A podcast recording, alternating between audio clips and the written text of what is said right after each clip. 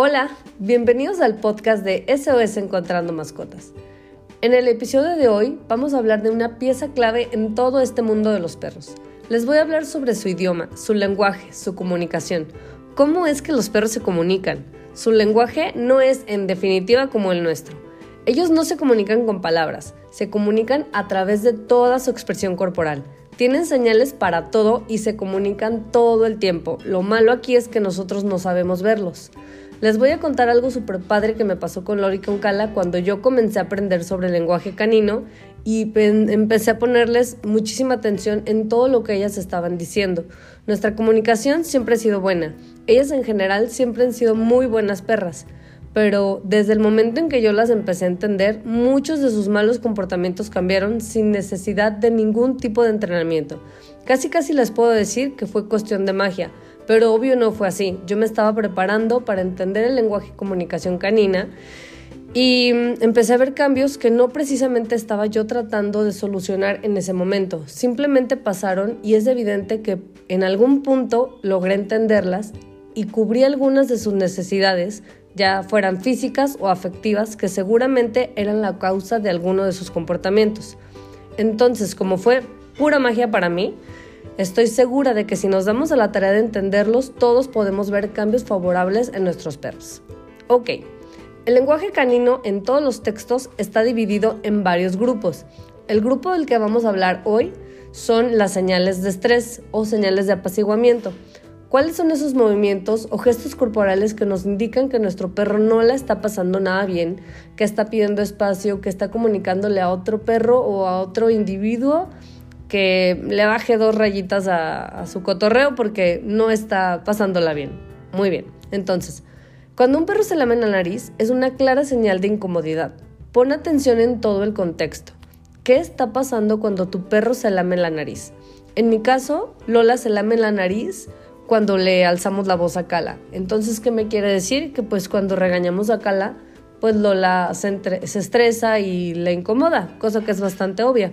Pero, por ejemplo, yo no sabía que le estresaba antes de poder aprender esto. También cuando un perro está jadeando excesivamente eh, es una clara señal de estrés, pero ojo, tenemos que ver todo el tiempo qué está pasando alrededor es obvio que si tu perro acaba de regresar de correr en el parque y está jadeando, es porque está autorregulando su temperatura, no precisamente es por estrés. Pero si estás en la casa tranquilo, no ha corrido y de repente empieza a jadear excesivamente, tienes que poner atención en qué es lo que está pasando, qué es lo que le está incomodando. El bostezo también es una señal de incomodidad y esta señal a mí eh, me choca porque Lola y Cala la tienen súper marcada y mm, me rompe el corazón cuando me acerco a abrazarlas. Y un paréntesis aquí, a los perros no les gusta que los abracemos, o no siempre, no todo el tiempo, no en todas las ocasiones, como a mí, como a ti, como a muchos humanos. No siempre queremos estar abrazados todo el tiempo. Y pues bueno, eh, Cala y Lola, cuando me acerco a darles un beso, a abrazarlas, bostezan. Y esa es una clara señal de que me están pidiendo espacio. Oye, mamá, hazte para allá, no seas tan encimosa.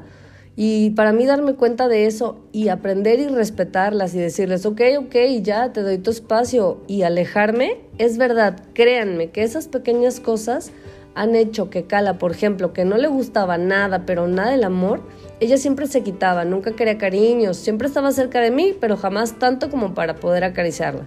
Y ahora, después de entenderla y respetar su espacio con estas señales de comunicación que ella claramente me daba y yo no entendía, después de eso Ahora es ella la que se acerca a mí, se acuesta a mi lado, me pide amor. Ahora puedo estar yo acostada viendo una película y Kala llega sola, se acuesta a mi lado, pone su cabeza sobre mi brazo. Y a mí me fascina darme cuenta que entenderla y respetarla generó esa confianza en Kala. Otra señal de estrés es cuando un perro nos da la espalda. Esta es una manera evidente de evadir lo que está pasando. El objetivo es comunicarle a otro perro o a una persona que le está incomodando lo que está haciendo o lo que está sucediendo. Lo mismo con desviar la mirada. la señal de sacudirse es algo similar a cuando nosotros después de haber peleado con alguien nos damos la vuelta y apretamos los puños o hacemos una respiración profunda para calmarnos o si el coraje fue mucho, y no sabemos controlar nuestros impulsos, algunas personas dan un puñetazo a la pared y con eso en realidad no le están comunicando nada a nadie. Solo es una manera de sacar todo ese estrés que acumularon y tiene que salir de alguna manera. Casi es lo mismo con las sacudidas de los perros. Ojo aquí, es obvio que si tu perro va saliendo del río y se sacude para secarse, pues ahí no aplica. Pero si se sacude después de cierta situación, por ejemplo, pasó una bici, pasó un coche o pasaron otros perros y tu perro se sacude, es claro que ese estímulo que acaba de suceder le estresó. Cuando un perro nos mira con su miradita de media luna, con esos ojitos que se ven tan tiernos, es una señal también de que algo le está incomodando. Y bueno, estas son algunas de las muchísimas señales que nuestros perros usan como parte de su lenguaje. Les quise dar una pincelada de estas señales que son las más habituales o las más usadas por ellos para que nos sea más fácil ir entrenando nuestro ojo y poder irles ayudando. Tenemos que tener en cuenta siempre, siempre todo el contexto. Si tu perro se acaba de despertar y bosteza pues es solo un bostezo. Si se lame después de comer, si se sacude después de bañarse, pues muchas señales también suceden solamente de manera natural.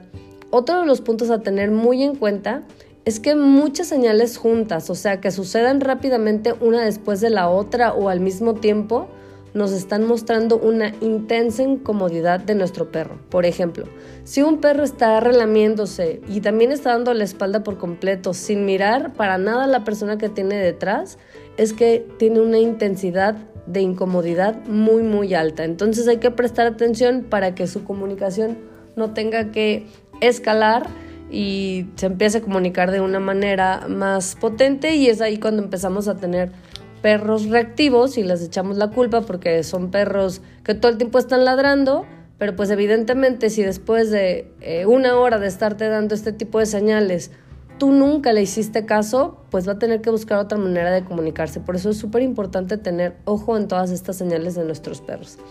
Así que bueno, tenemos mucha tarea, la tarea de observar a nuestros perros. Veamos si detectamos algunas de estas señales y en qué momento o por qué están sucediendo. Recuerden por favor siempre tener a su pequeño con su collar y placa con datos. Así, en caso de que se extravíe, será mucho más fácil que regrese a casa.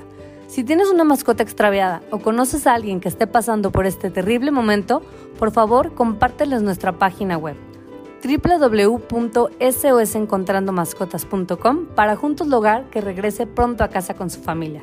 No olvides seguirnos en nuestras redes sociales. Nos encuentras en Facebook, Instagram, Twitter, TikTok, Spotify y YouTube como SOS Encontrando Mascotas. Muchas gracias por escuchar este episodio. Si esta información te gustó o crees que puede darle a alguien más, por favor ayúdanos compartiéndolo y suscríbete al canal.